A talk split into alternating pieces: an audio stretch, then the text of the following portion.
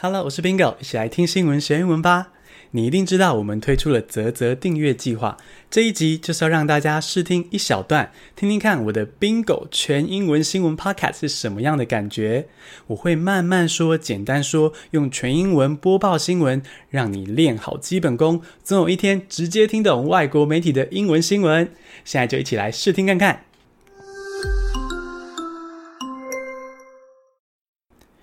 Mental health problems. COVID 19 survivors have recovered from the disease, but some of them are still suffering from mental health problems. They experience numerous symptoms, including hallucinations, anxiety, and depression. Why do they have such symptoms? They were traumatized by the chaos of COVID 19 words. That's why they suffer from serious mental health problems.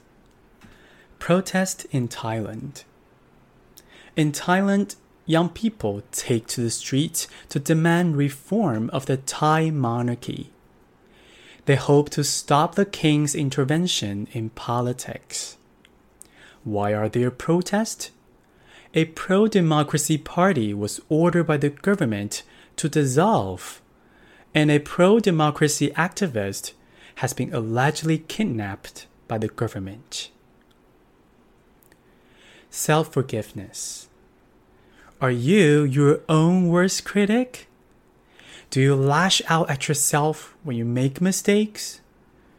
If the answer is yes, you might need to practice self forgiveness. Self forgiveness means being tolerant and patient with yourself.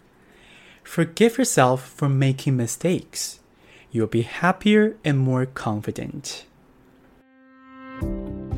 恭喜你抢先试听我们泽泽订阅计划的全英文新闻 Podcast，是不是觉得难度适中，很适合拿来练习英文听力、吸收新闻呢？如果你喜欢这样的全英文新闻 Podcast 的话，赶快来加入我的泽泽订阅，每天不到五元就可以听到更多这样的内容，还有逐字稿哦。谢谢收听，我们泽泽页面见。